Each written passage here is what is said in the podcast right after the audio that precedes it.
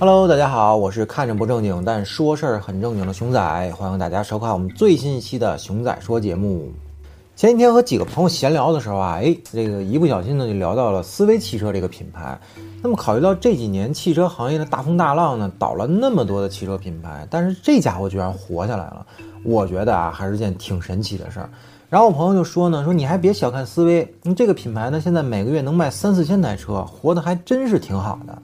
于是啊，我转头就查查资料，发现还真是一个挺有意思的事儿啊，所以觉得呢就有必要做一期节目，聊聊这些小品牌是怎么活下来的，并且呢，咱们再延伸一下话题，聊聊从全球汽车市场来看啊，为什么汽车品牌越来越少，最终呢，每个国家只有几个品牌能活下来啊？首先啊，我们先来说说像思威这样的品牌是如何活下来的。那么基本上只有两条路，一呢就是提供超高的性价比，二呢就是精耕小城市的市场。比如思威目前最畅销的两款车型啊，叉七用六到十万元的价格做出了车长四米七一的中型 SUV，而 G 零五呢是用八到十二万元做出了一款车长四米七五的七座 SUV。咱们其他的什么都不说啊，就这个价格带来这么大的车内空间，这可比纯面包车让人动心多了啊。而这个价位对于吉利、长城这样的主流自主品牌来说呢，是没有办法交付这种产品的。当然，消费者也别指望这个价格的思维能提供什么过硬的产品力和机械素质啊，因为一分钱一分货是商业领域永远不变的真理。再有呢，就是思威作为一家重庆的车企啊，比较会深耕这个川渝地区的本地市场，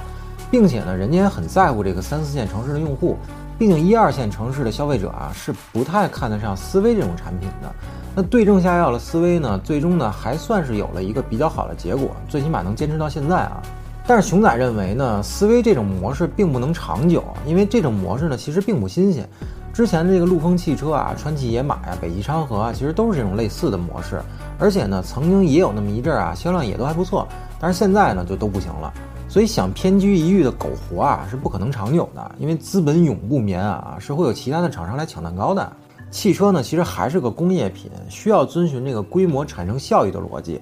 大的汽车集团呢，一旦抽出精力推出一个低端的廉价品牌，马上就是对这些小品牌的降维打击。你这个类似于小米当年推出的那个红米手机，你直接就把这个山寨机的市场就抢没了。而在汽车行业中呢，其实已经有人这么干了，像那个奇瑞的这个捷途汽车和上汽五菱这个宝骏啊，其实就是这样的品牌。那目前捷途品牌呢，基本上每个月的销量呢都会过万，就是靠这个超高的性价比来赢得市场。再有呢，就是依靠大集团的这些低端品牌啊，它是可以共享集团的技术研发经费的，或者呢就是这个技术下放，像捷途啊就可以不断的使用奇瑞集团的新技术，而宝骏呢就可以用这个上汽的这个新技术。你这样的话呢，新车的产品力就可以持续的提升。而思威这样的品牌呢，你既没有太多的研发经费，又没有上游的技术支持，车型的产品力呢，过不了几年就会落后于时代了。你更别提抵抗什么大集团的低端品牌了啊！所以最终的结果呢，就是走不下去呗。而陆风啊、川崎野马之流的啊，就是这么被市场淘汰的。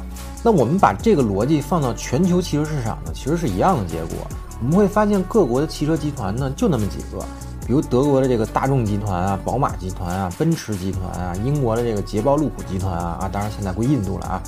还有这个法国的标致雪铁龙集团啊和这个日产雷诺集团啊，然后这个日本呢还算多点儿，有这个本田集团啊、丰田集团啊、日产三菱集团啊，还有铃木斯巴鲁马自达啊，然后就是这个美国有这个通用集团和福特集团，再有呢就是这个跟意大利人搞在一起这个菲亚特克莱斯勒集团啊。而这些国家呢，之前其实都是有特别特别多的汽车品牌的。咱们就以这个美国为例啊，之前有这个普利茅斯啊、庞蒂亚克啊、水星啊、土星啊、奥兹莫比尔啊等等这些品牌啊，这些还算是有名气的哦。而类似于这个什么帕卡德呀、富兰克林啊、哈德森啊、墨瑟啊这样的上世纪五十年代之前就消失的品牌啊，估计大家都没听说过啊。那造成这些品牌消失的原因呢，大概有三个方面。第一呢，就是上面提到的小品牌是无论如何也无法在大品牌的挤压下生存的，除非呢，就是像这个迈凯伦啊、阿斯顿马丁这样的高端车还能有一些这个存活空间啊。而如果是定位中低端的国民车，那一定会被大品牌的规模效益干死的，这就是工业社会的逻辑，谁也改变不了。第二呢，就是这个大集团内部的资源整合导致的，活不下去的这个小品牌呢，只能破产倒闭，退出历史舞台，要不然呢，就是被这个大品牌收购。但是军事上啊，有个理念叫做集中优势兵力，各个歼灭敌人。这个理念呢，其实也同样适用于这个商业领域。一个大集团多个品牌各自为战，尤其是相同定位级别啊，还有多个品牌的话，那自己就会形成一个内耗，这是不符合商业逐利的本质的啊。所以大集团呢，自己会雪藏一些没有销量的品牌，那集中力量呢，做好主营的畅销品牌。就比如上面提到这个庞尼亚克和水星啊，就是这样被雪藏的品牌。而第三种情况啊，就是某些品牌就是为了完成历史任务搞出来的。比如当年大众集团复合这个布加迪，包括这个奔驰重塑这个迈巴赫品牌啊，都是有自身的某些需求的。哎，人家是带着任务复活的。当这个任务完成或者任务失败的时候呢，这些品牌就已经没有存在的意义了。继续雪藏呢，其实就已经是最好的归宿了。那说回咱们中国自主汽车品牌啊，那这些年呢可以说是风云巨变啊，